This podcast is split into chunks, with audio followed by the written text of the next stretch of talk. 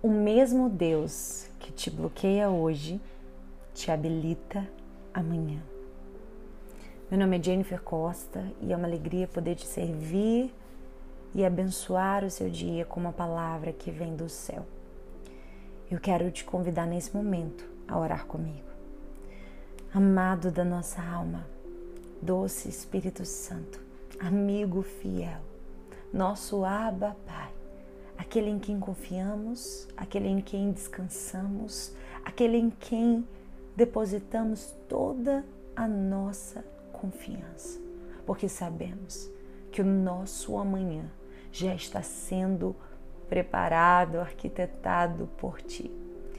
E a nossa preocupação não acrescentará um côvado, um côvado sequer à nossa estatura mas eu quero te pedir que o teu Espírito Santo traga ao nosso coração alívio de toda ansiedade, alívio de todo medo, alívio de toda necessidade de precipitação pautada sobre a ansiedade.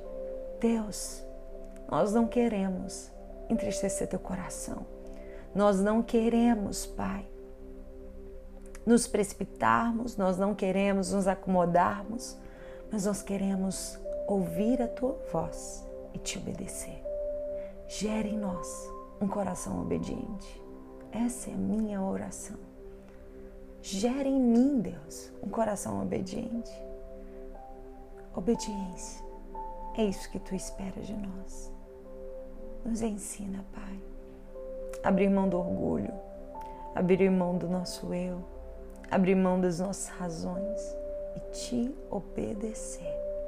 Em nome de Jesus. Aleluia. Muitas vezes a gente entrega o controle para Deus. E se o resultado esperado não acontecer, a gente pega o controle de volta. Mas eu quero te perguntar: quantas coisas deram errado porque você estava no controle? Quantas coisas fracassaram porque você estava no controle? Já conseguiu imaginar se Deus estivesse mesmo no controle total da sua vida? Quantas pedras você teria deixado de tropeçar? Quantos buracos você teria deixado de cair? Quantas pessoas você teria deixado de ferir ou machucar? Ou até mesmo quantas feridas nós não carregaríamos em nosso corpo, em nossa memória, em nossa alma. Deus não quer o controle da vida de outra pessoa. Deus quer o controle da sua vida. Deus quer que você dê para Ele o controle. Quando tomamos a decisão de dar, de entregar, Deus faz aquilo que só Ele pode fazer. Ele toca onde você não pode tocar. Ele vai aonde você não pode ir. Ele faz aquilo que você não pode fazer. Ele endireita as nossas veredas. Ou seja, ele muda o lugar por onde você vai passar. Se você estiver andando e Deus estiver no controle, o caminho que era torto vai se endireitar. Deixar Deus controlar não é ser um escravo, mas é usar da inteligência. Quando a gente vive isso, o suor é menor, as lágrimas são menores, o sofrimento é menor, porque ele já sabe o que o seu amanhã está reservado. Tudo que ele quer é que a gente diga: Deus pode pegar o controle. Pode pegar o controle.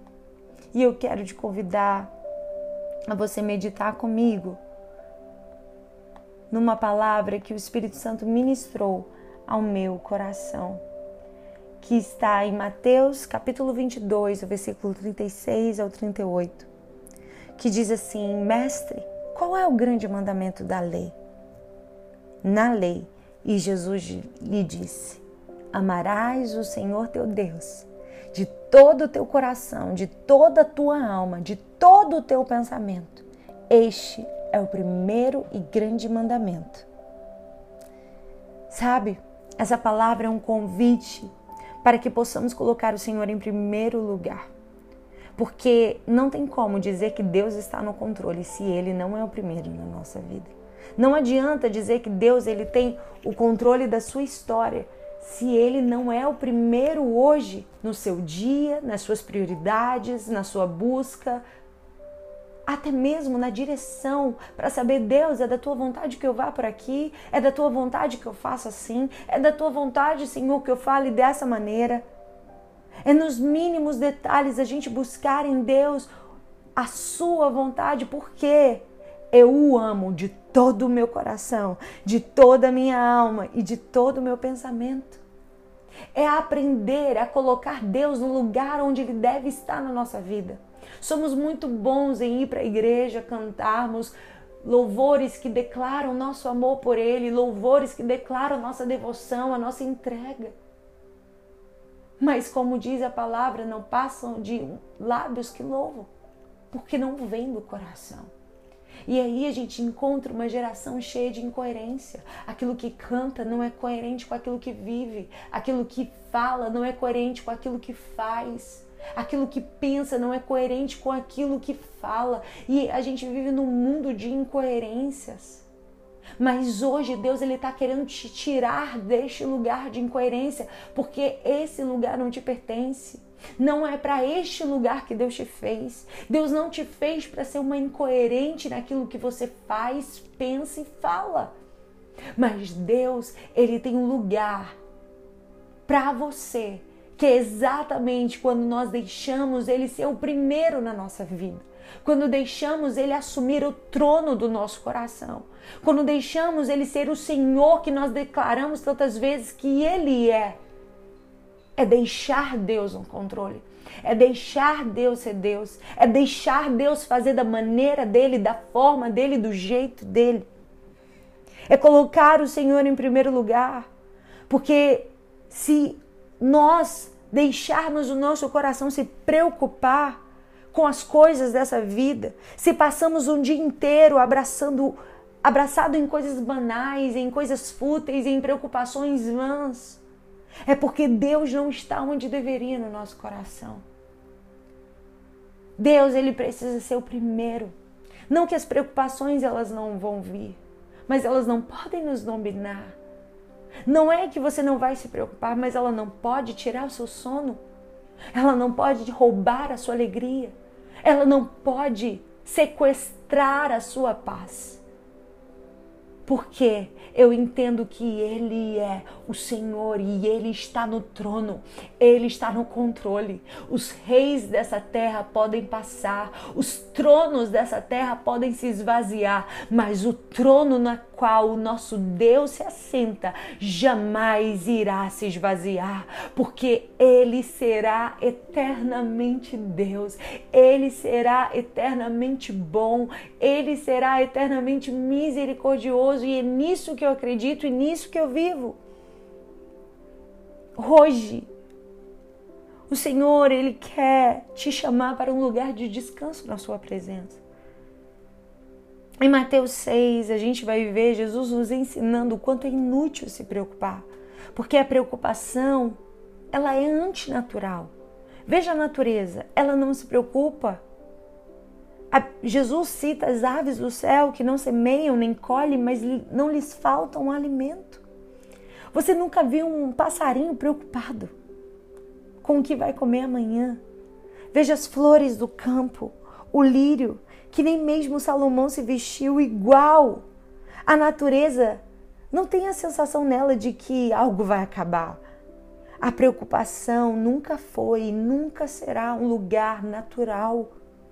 Deus nunca vai aceitar que a preocupação domine a sua vida ao ponto de roubar a sua essência. Talvez você diga: Ah, mas eu me sinto. Eu não estou rejeitando a sua preocupação. Mas é a pergunta que fizeram a Jesus: qual é o maior mandamento? Amar a Jesus de todo o teu coração. Amar a Jesus com toda a tua alma e todo o teu pensamento. É colocar Ele no lugar devido. Porque quando Deus, Ele é a prioridade na nossa vida, até o que dá errado, dá certo. quando Ele é o Senhor do nosso dia, até o que dá errado dá certo. Talvez hoje seu coração esteja angustiado, preocupações com que vai pagar uma conta, como vai pagar a escola do filho, como vai ser no próximo mês. Mas eu quero te convidar para um lugar de descanso que existe na presença de Deus. Vinde a mim todos os que estão cansados e sobrecarregados, e eu vos aliviarei. E eu vos aliviarei. Receba o alívio da graça e do amor do Senhor sobre tua vida hoje. A sua jornada ainda é longa, o seu caminho ainda não acabou. E aquele que te chamou te garante. Não se preocupa, porque Ele vive. Eu posso crer no amanhã. Deixa Deus ser Deus. Não coloque Ele numa caixinha. Não coloque Ele dentro de um, um, um formato, dentro de um molde, porque Deus não é assim o tempo pode passar, as circunstâncias podem ser desfavoráveis, você pode estar vivendo um tempo de improbabilidade, mas é exatamente na improbabilidade, é exatamente nas circunstâncias desfavoráveis que ele revela que ele é Deus. E simplesmente o que precisamos fazer é deixar que ele seja Deus. Então entrega, entrega o controle. Descansa o teu coração e ame ao Senhor de todo o teu coração, de toda a tua alma e de todo o entendimento. Essa vai ser a base, o alicerce para sustentar toda a sua jornada. Deixa Deus no controle. Deus te abençoe.